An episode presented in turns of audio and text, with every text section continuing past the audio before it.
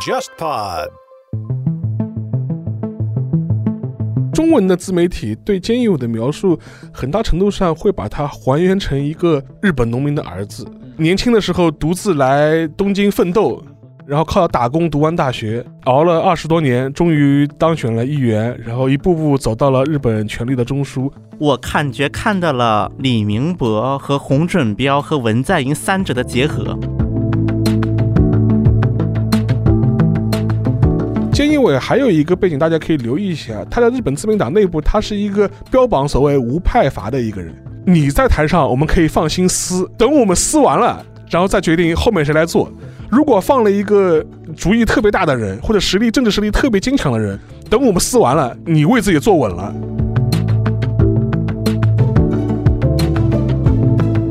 未来可能会跟菅义伟形成单挑局面的，就是河野太郎最有可能。如果菅义伟 hold 不住，然后感觉要被河野太郎那个挑过去了，安倍说：“那还是我来吧。”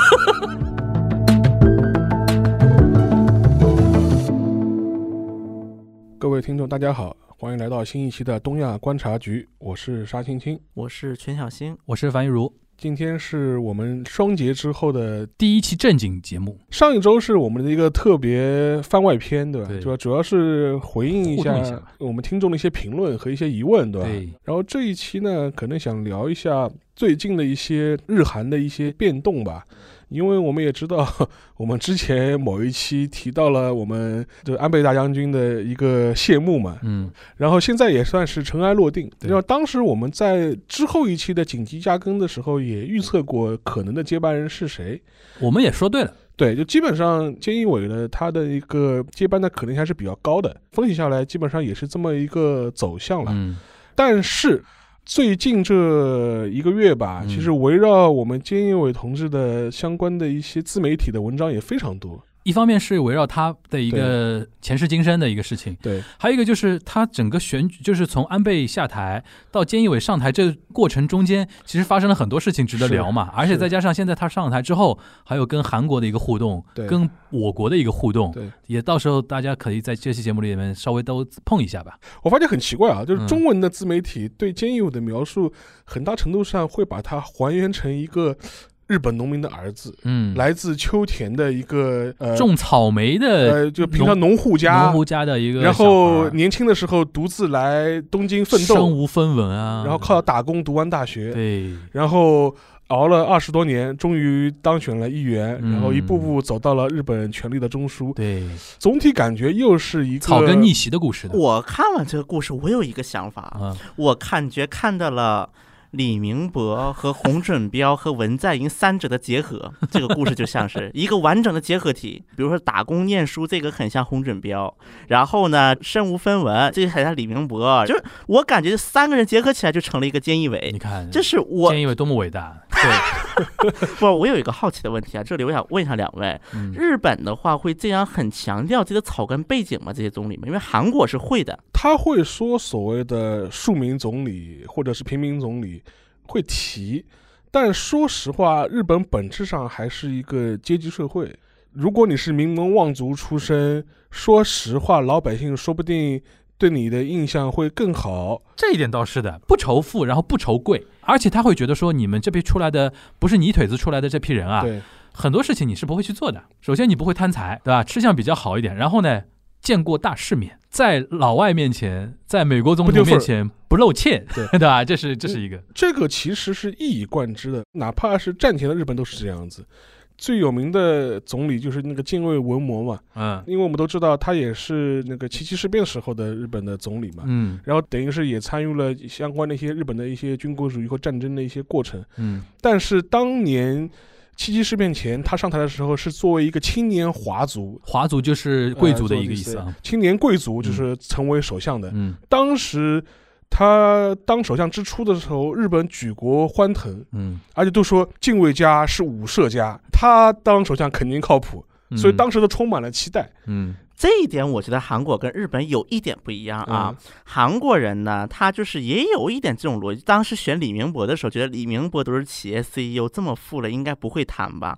但是有一点本质上的差异是，像日本的话啊，包括什么有名望的家族，它可能还能延续下来嘛。日本是有这样的，嗯，韩国是因为经历了中间被切断了嘛？对切断了哎，先是被日本占据，嗯，后来又是什么战争，嗯战争完了又是南北分离，嗯这样的一个历史过程，导致所谓很多之前的贵族就是不存在了。对，所以说其实我们可以看一下，除了像朴大小姐、朴槿惠，对。嗯这已经是一种例外了。而且因为嗯。朴正熙他本人，至少在某一批政治势力当中，基本像 idol 一样嗯的一个存在，嗯是有这么一个前提在的。首先，嗯那么其他的总统的话，那么其实都是他本人的一些力量，嗯应该说是就是成为总统，包括李明博。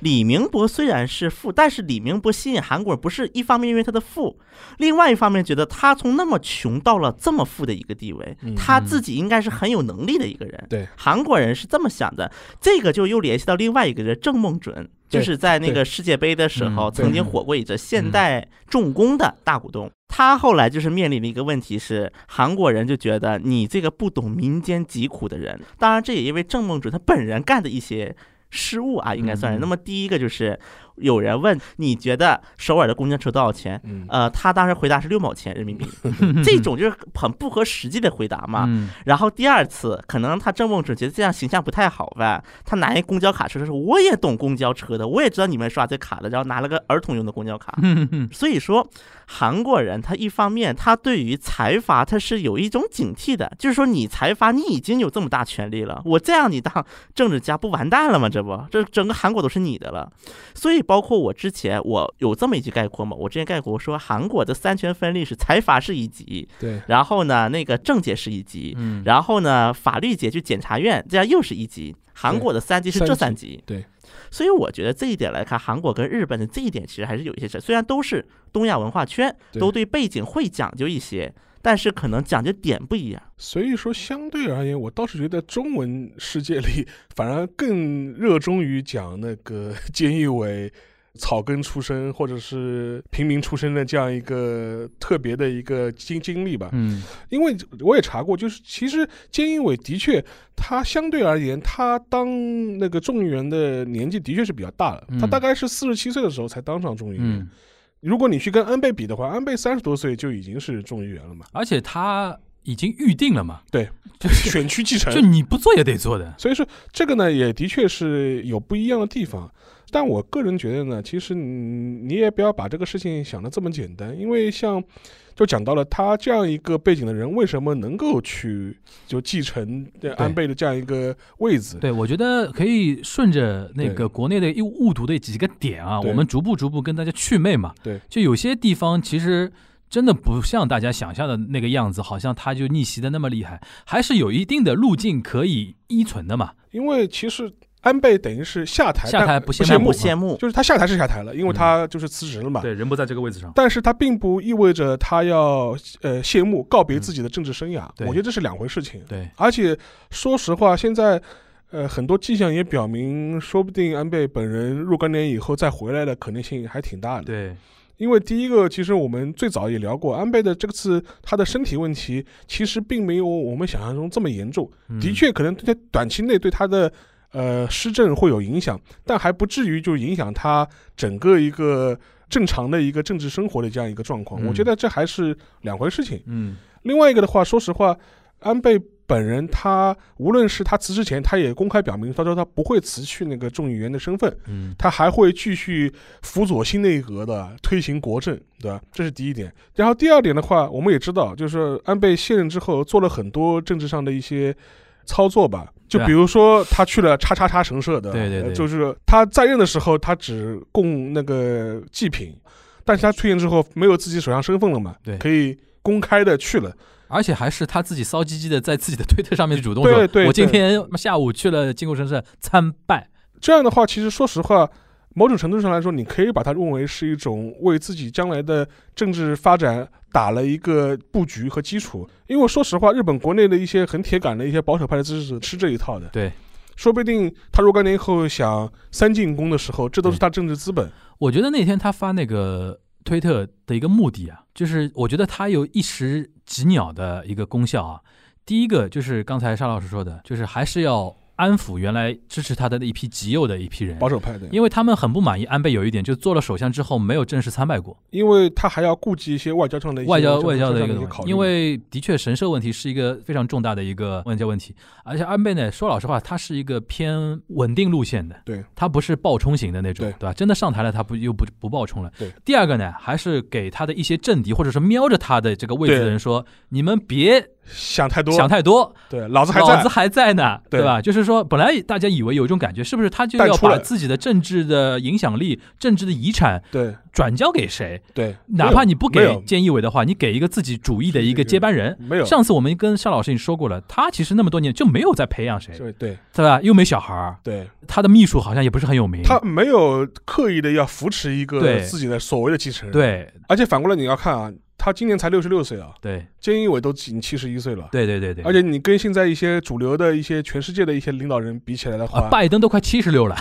所以这个我我还年轻着呢，就是对对对对，呃，另外一个菅义伟能够上位的时候，其实我的一个判断，过渡性质比较明显，嗯。因为他这一次的就另外两个主要竞争对手，无论是安田文雄和石破茂。石，破茂，石破茂不用讲了，石石破茂这次输成这个样子，基本上以后就退出了吧？不，我觉得这一次也是故意的，因为这一次的游戏规则上面制定的时候，就是对他不友好的，对他不友好，但他又不得不出来。对，就因为这一次的游戏规则，就基本上是交给了安倍的政治盟友二阶俊博去操作的嘛。对对对，所以呢，他这一次的话，其实讲起来理由也名正言顺。我们为了防疫的考虑，嗯，所以我们就不搞那个大规模的党员基层党员投票了，就只搞一些个别的地方党代表和那个参众两院的议员的投票。嗯，这样子的话，等于是把那个呃石破茂最大的优势给消解掉了。他的优势就是地方人气嘛，而且石破茂本来就是安倍的政敌嘛，而且他也不光是安倍的政敌，他也是自民党内几个主流派阀的都不喜欢的人物。对，非主流派的，像麻生啊这批人都不喜欢这个人。至于安田文雄的问题呢，就是我们之前也聊过，安田文雄的话，他基本上对安倍来说，他也不是一个特别理想的一个接班人。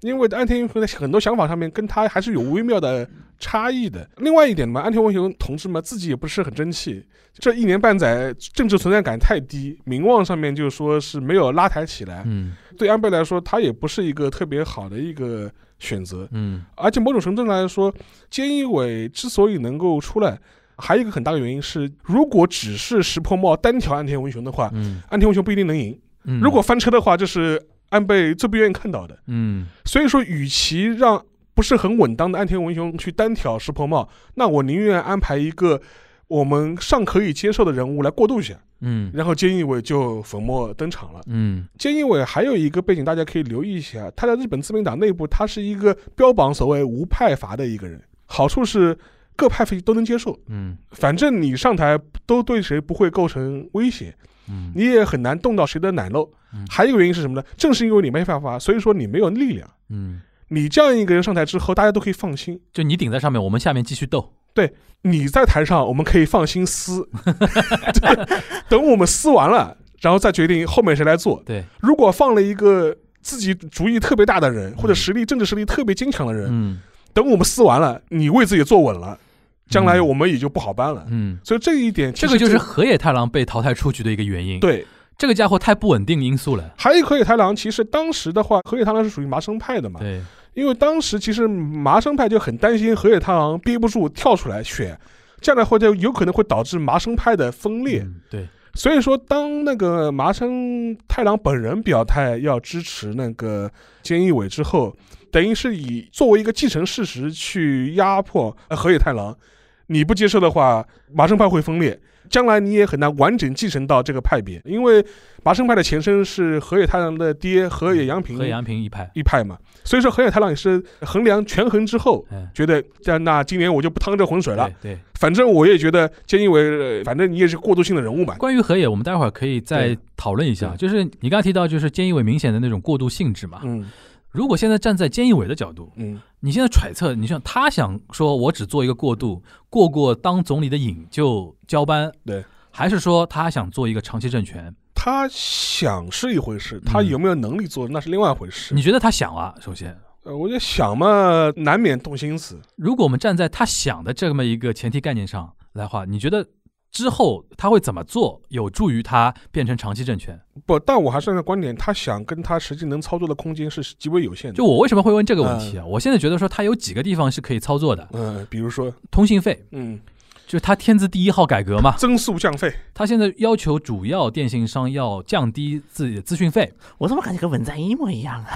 肯定是要向财阀动手的呀。对对，他好像是上台那天发布会就在讲这个事情，我觉得他可能要往那个小泉纯一郎那个方向要走了。嗯，他现在就像你刚才说的，党内没有支持力量。对，他现在最大的一个力量就是舆论。日本媒体现在已经很恶心的在搞那种街头调查了，叫 “ska 江 daisuki”，就路上踩几个那个女观众也好，女路人啊，或者说几个 JK 啊，那个问他你喜不喜欢现在的新的那个斯斯卡江啊什么的，嗯，这种东西，你想媒体开始放这种东西的话，其实有点操作的痕迹了。对，我记得当年小泉纯一郎就这么干的。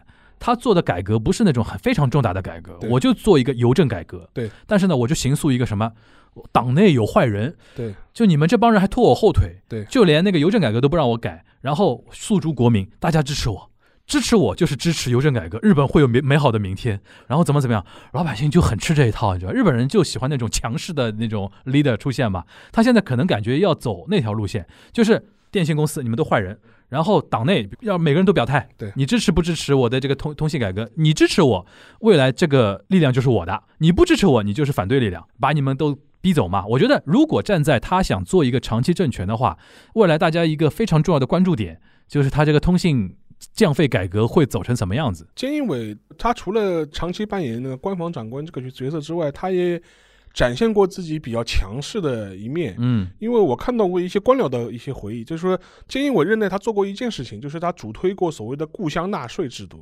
因为我们都知道日本的话，主要是向几个都市区集中嘛，所以说导致一些乡下的地方的话，人口就是输出人口嘛，减少，减，少，然后人口税收减低，税收减低，然后导致一些就公共事业无法无以为继嘛。对所以当时他就发明了一个概念叫故乡纳税，就是说我虽然住在东京。但是我可以选择向我的老家纳税，嗯这样的话，他通过这种方式能够呃带动地方的一些发展嘛。但是你也不能白纳税嘛，你纳税之后的好处是什么呢？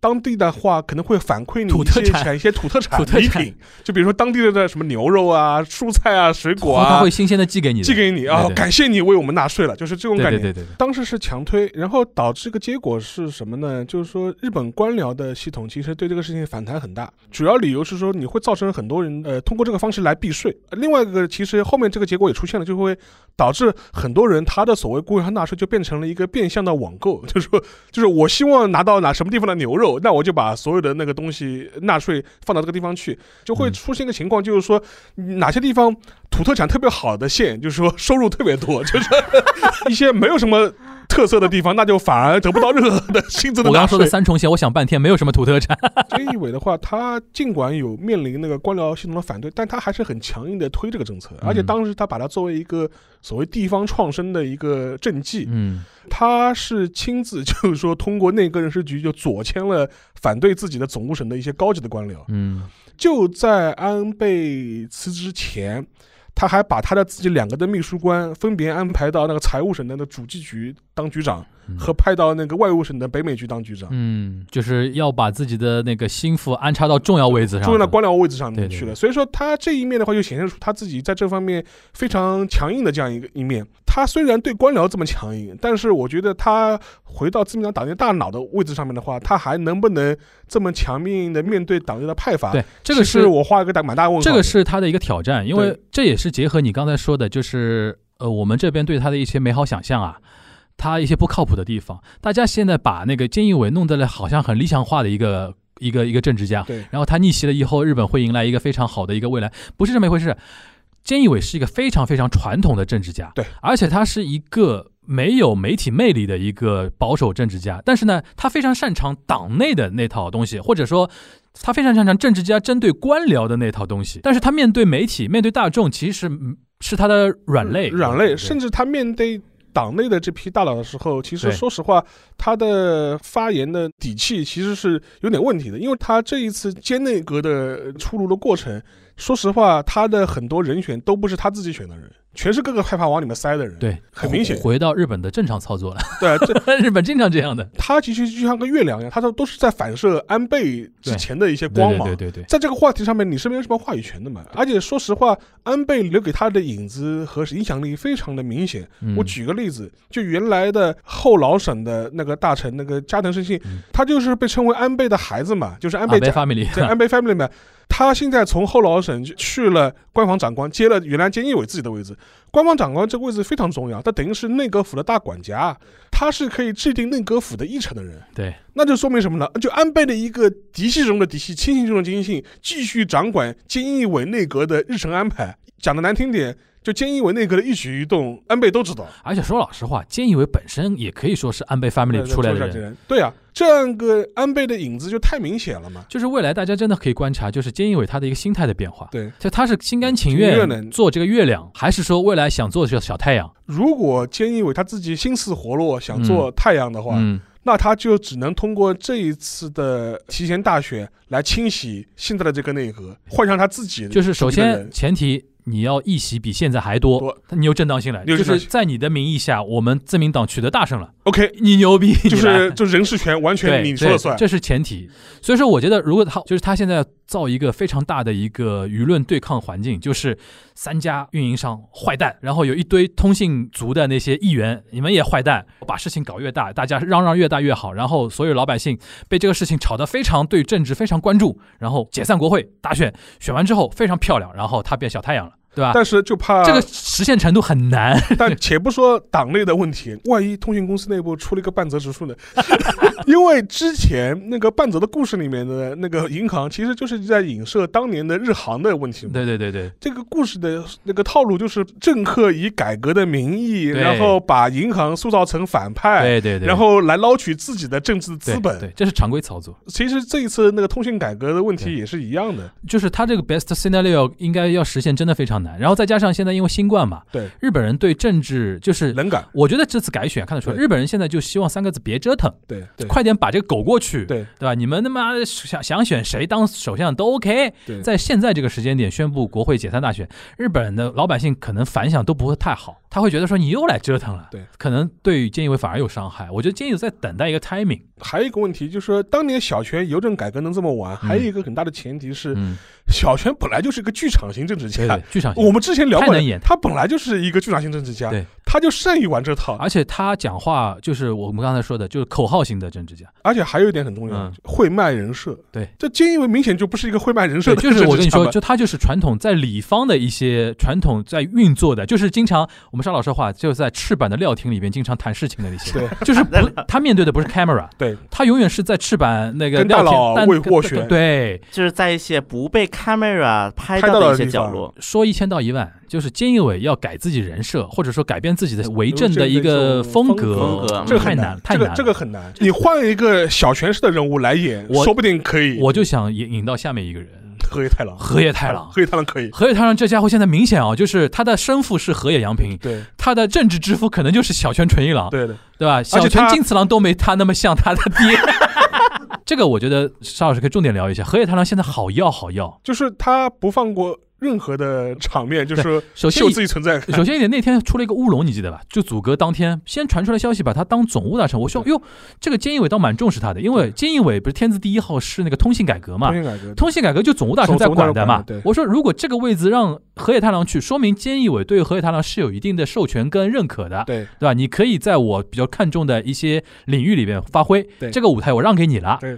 然后后来传出来，这家伙不做总务大臣，做什么行政改革担当相大臣，因为他不是一个常设职位或者是有固定机关的大臣。对的，我倒也不是说这种特命担当大臣不重要，但这个很大程度上就是看个人发挥的。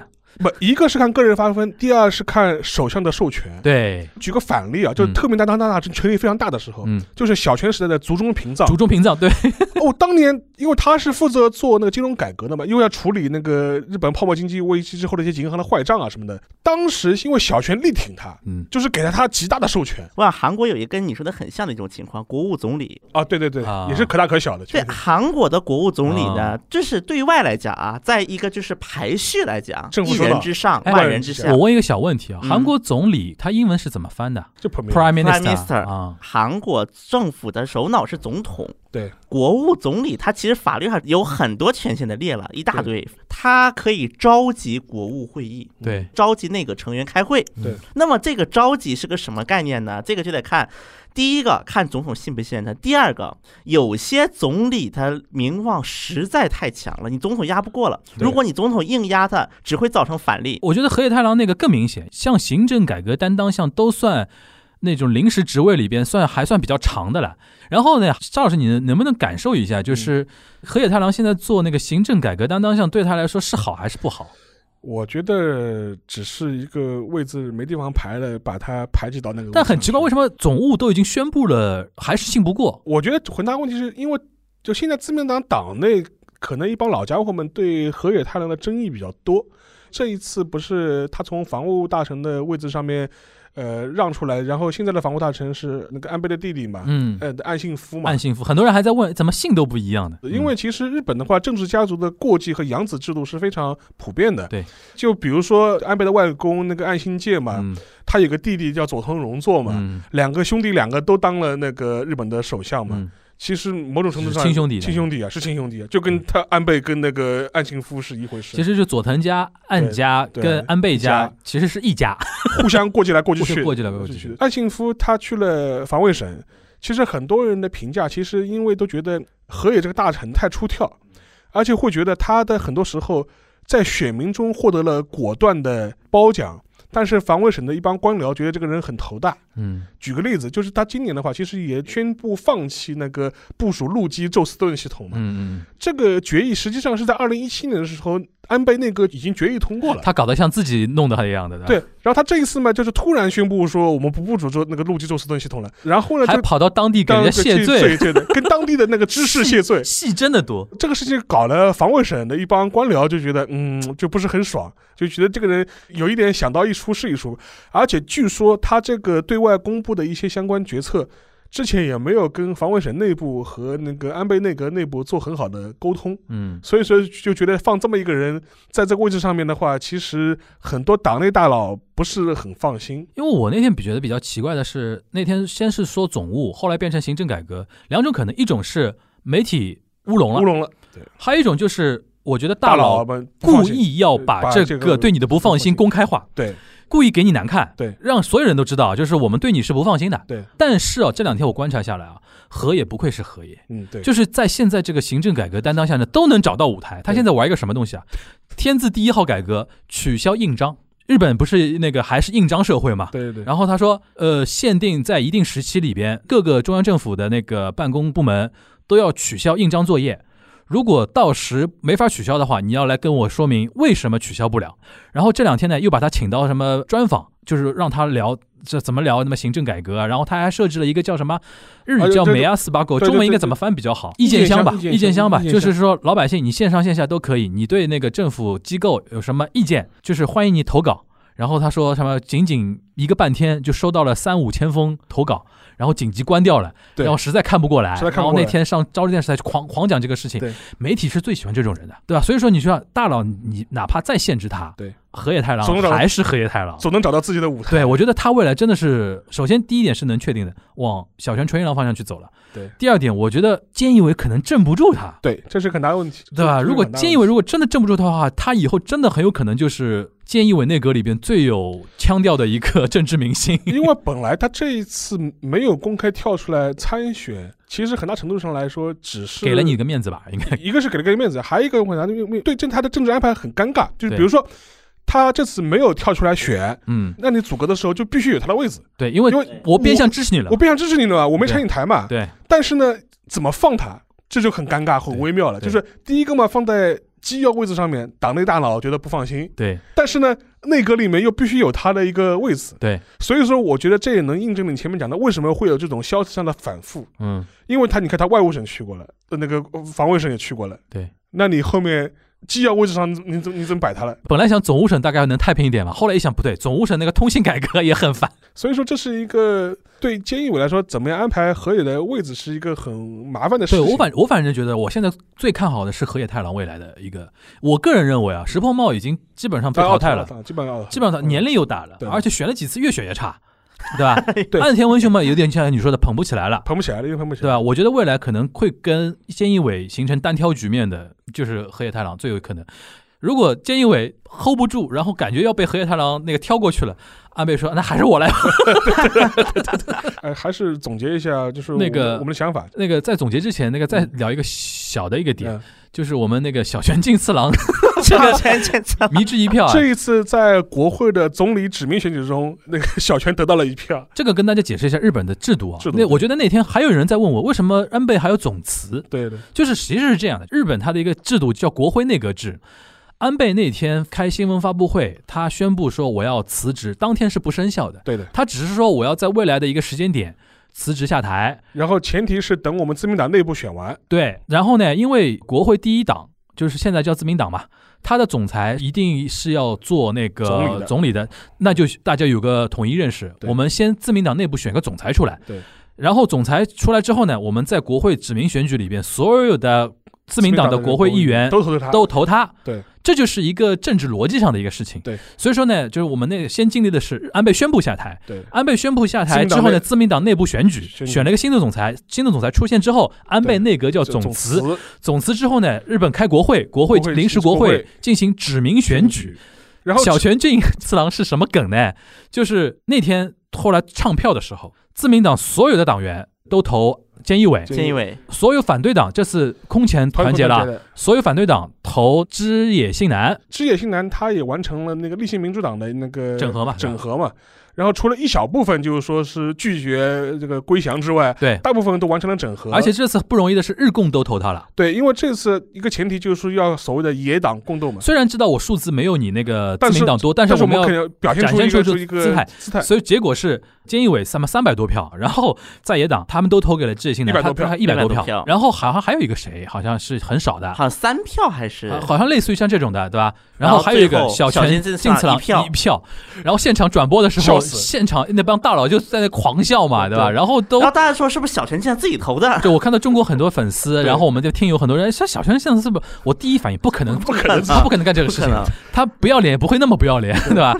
然后后来那个有一个人出来承认了，就是完山穗高，嗯，这家伙是一个傻逼，他是一个维新会的一个一个成员嘛，之前还什么喝醉酒去轻薄那个日本皇室公主吧哦公，主，对然后这次呢，他后来举手承认了，这一票是我投的。对，然后呢，我还有一大套理由，嗯说了一大套理由，说小泉进次郎怎么怎么好，怎么怎么好，怎么的。其实说穿了，他只是在进行一种表演，刷刷存在感。但是我看了当时说的啊，他嗯好像说的是说，因为小泉进次郎下一代的领导人当中，没有的呀，没有，他总归给自己找个理由，不然就是坐实自己是傻逼这件事情嘛。而且最有意思的是啊，嗯韩国跟日本那是互相不对付，对不对？韩国人很讨厌小泉进次郎，对吧？不是讨厌啊就成了一个什么情况呢？嗯明明是本来韩国很多网民的心态就是逢日必反，啊就你日本都是不是啥好事儿。嗯，对，小泉进次郎韩日网民空前团结，一起笑。韩国人是不是第一时间也以为自己投自己啊？对，因为首先我要声明一句，在韩国小泉进次郎是个梗，啊、韩国小贤进次郎的知名度可能高于那里的任何一个人，那小泉进那个候选人里面知知名度最高的。嗯，当时我看韩国人 get 到一个点嘛，嗯。因为当时唱唱票最后出结果嘛，对，一季，然后这个一季是强调了嘛，嗯。就一票，嗯。然后韩国人觉得这个连这一人家一讲在取笑他了，故意把一季说的特别的那个重，嗯唱票那哥们估计也吓一跳，对，还会有这个的，但是他是有候选人吗？还是谁都可以写？谁都可以写。谁都可以写。啊啊啊！因为像韩国一般啊，虽然没有这种投票啊，嗯但韩国一般有投票也是都是会有候选人嘛，对有打勾。只要这个人是众议院议员，我觉得呢，玩高这一招呢，有点像人家玩那个狼人杀的时候啊，就是你明明摸一张狼人牌啊，然后你边上有一个平民牌，或者边上有个神牌，对你去脏他。有点这种感觉吧，就小泉纯一郎有点被吃到一个苍蝇的那种感觉。我明明啥都没干，对，被大家耻笑一番，就是要恶心你就就纯恶心你。但是他一方面是刷自己的存在感，第二个呢，其实我觉得私底下他还是可能以后想未来的领导人面前，或者未来的那种 leader 面前。我在你面前也刷个存在感，因为这个事情过了几年就是一个笑谈嘛。对你说当年我还投了你一票啊，我是你的铁杆粉丝啊，或者怎么怎么样，就是他有这种想法在。因为这种人就是傻逼议员，就是不把自己的那票当票嘛，对就是自玩嘛。但是呢，小泉先生真的有点被脏掉的那种感觉。我觉得如果我小陈小陈先生，我也很别扭。对特别这个票呢，明明是大家都还先笑你说是不是你自己投的？但小泉呢，就是他的政治之路还早了。早早早早早，他作为一个政治人物，如果想问鼎首相的宝座的话，我觉得还有。很长的路要走。而且他的一些政治的一些表现，现在看下来的话，他还确实是一个纯正意义上的公子哥吧？就是对他前面还有我们北海道知识铃木直道呢。其实我是有一个建议，我们有如果找个机会可以谈一下日韩的新一代。这个就预定嘛，预定接下去可以。我就觉得韩国因为也有类似的一种人，但是目前来看还没有一个能够特别能拿得出手来的一个人，应该也这么理解。目前在韩国的政治界最小最小拿得出手的啊，主流政治家里面也得五十靠六十了。哦，那好像有点大了。对，好像我看过统计数据，这一届韩国国会议员的平均年龄七十一岁。嗯，今年议会因为左派得势嘛，就是比共同民主党更偏左的正义党推选的一号比例代表，就是第一顺位是个二十八岁的一个女孩。行啊，我觉得新生代是可以聊，未来倒是可以找个角度，因为那个之前我们有聊过日本一些相对比较新的，你比如说像那个山本太郎啊什么的，但是可以我们未来可以找一找更新的那一批人，对。有没有那种前途的嘛？然后最后我想说，毕竟要还是要聊回东亚的嘛，嗯，因为现在嗯。菅义伟上来了嘛，嗯我们聊聊那个韩日最近的一个互动，啊，就是打电话吗？对，打电话，嗯。这韩国人还挺兴奋的嘛，就是在打给中国之前，先打给韩国不了，不是韩国媒体啊，韩国人的心态是一种变化的嗯。刚开始很兴奋，嗯，因为韩国媒体确实比较喜欢从这种小细节来找一些 signal。对，因为嗯对于韩国媒体也没什么可报的了。对你说韩日嘛，一直就这个鬼样子，嗯而且很明显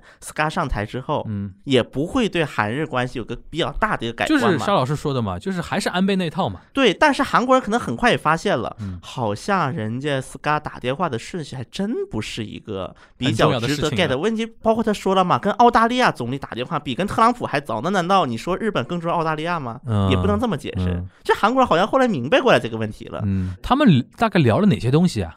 就是常规的话题。他是直接打给文在寅对吧？没有说是谁打给谁这个话题没有说。这两个人通话对这两个人就就是菅义伟跟文在寅嘛。对对，这两个人通话，这个咱先不说通话，再通话往前拉一拉。那么文在寅是对于 Scott 上台是表了一个贺电的，是发了一个声明，反正说的挺客气的，说希望能够跟日本新内阁携手共同解决什么什么问题。然后呢，我们的菅义伟大将军呢是没回，就啊没有回复。啊，没回复的。然后呢，日本的官方长官说，我们敦促韩国遵守国际法，怎么怎么样的。他指哪件事情啊？就含入那个慰慰安妇那个是啊那个事情，一个是慰安妇，还有一个那个就是对劳工赔偿对。然后反正日本的官方立场是基本没有变的，嗯因为现在很多右派的人一直等着攻击文大统领的机会。嗯那么这日本这个也算一个，可能你以后攻击文在寅一个，你说你要搞强硬，要么就强硬到底，你就别这样示弱，要不你示弱你就示弱出明白来，要不你就别示弱，你两个都做不到。嗯。那对话本身内容有什么突破吗？没有。基本就是交换意见，表示以后会以对话解决相互的分歧，OK，这是青瓦台的官方说法。我觉得蛮好，至少比较客气吧，我觉得这种所谓礼节性的东西啊。通话嘛，其实是形式大于实实实实际的，嗯对，我也这么觉得。就基本上只是一个政治上的一个表态而已。对于双方的一些核心的一些问题就没碰。沟通，其实我觉得、嗯、没有什么太大的那个指向性的意义的。我觉得韩国人内心还是不想韩日交恶嘛。对。但是大家现在就是个面子问题嘛。对一个是面子问题，第二点呢，确实对于韩国的一些支柱产业从业人员来讲，他们可能觉得你再最好别交恶久了，但再交恶个一年也挺好的。再交个一年，等着韩国的这些企业能够在材料等等一些比较卡脖子的方面，我刚想说也不要卡脖子。就是能够脱离日本的时候，你们再出好钱。行，归根结底还是回到邵老师那句话，就是我们未来要关注菅义伟的一个点，就是他想做继续做月亮，还是想做太阳？按照河野太郎现在那个声量啊，因为日本大选就是看那个每一个明星议员，在各地演讲的一个人人气，跟多少地方选举的候选人会请你到我这个地方来演讲嘛？我估计河野太郎下一波会刷到很大的存在感。对今天这一期还是我们一贯的，就是东亚观察局的看家法宝，就是政坛的一些话题啊，嗯政坛的话题，然后也代表着我们那个两节长假之后，也是回到了一个正轨，正轨更新的一个正轨啊。然后帮大家洗洗白的，就是看到菅义伟的时候，别再想起浮现出那句话的“日本农民的儿子”的，太浅薄了那个东西的，他身上还是很复杂的。很复杂。行，所以说希望大家听我们这本节目之后呢，除了知道一些背景知识之外呢，还是要提醒大家，还是要多角度、立体的来评价一个政治人物，尤其政治人物，一句话春秋笔法怎么能聊得清楚啊？对对吧？对而且每一个政策、每一个它的一个动向，其实都有它背后的一个深层的一个背景对和原因在的，对对吧？对希望有大家不要被一些网文啊、鸡汤文啊、那个公众号的一些文章啊，搞得好像可以看，不要被迷惑。对那我们今天这一期节目就到这边，那个今天就是暂时没有 Q&A 了啊，下下次还继续恢复啊，呃，欢迎大家下周继续支持我们的东亚观察局，大家拜拜。拜拜。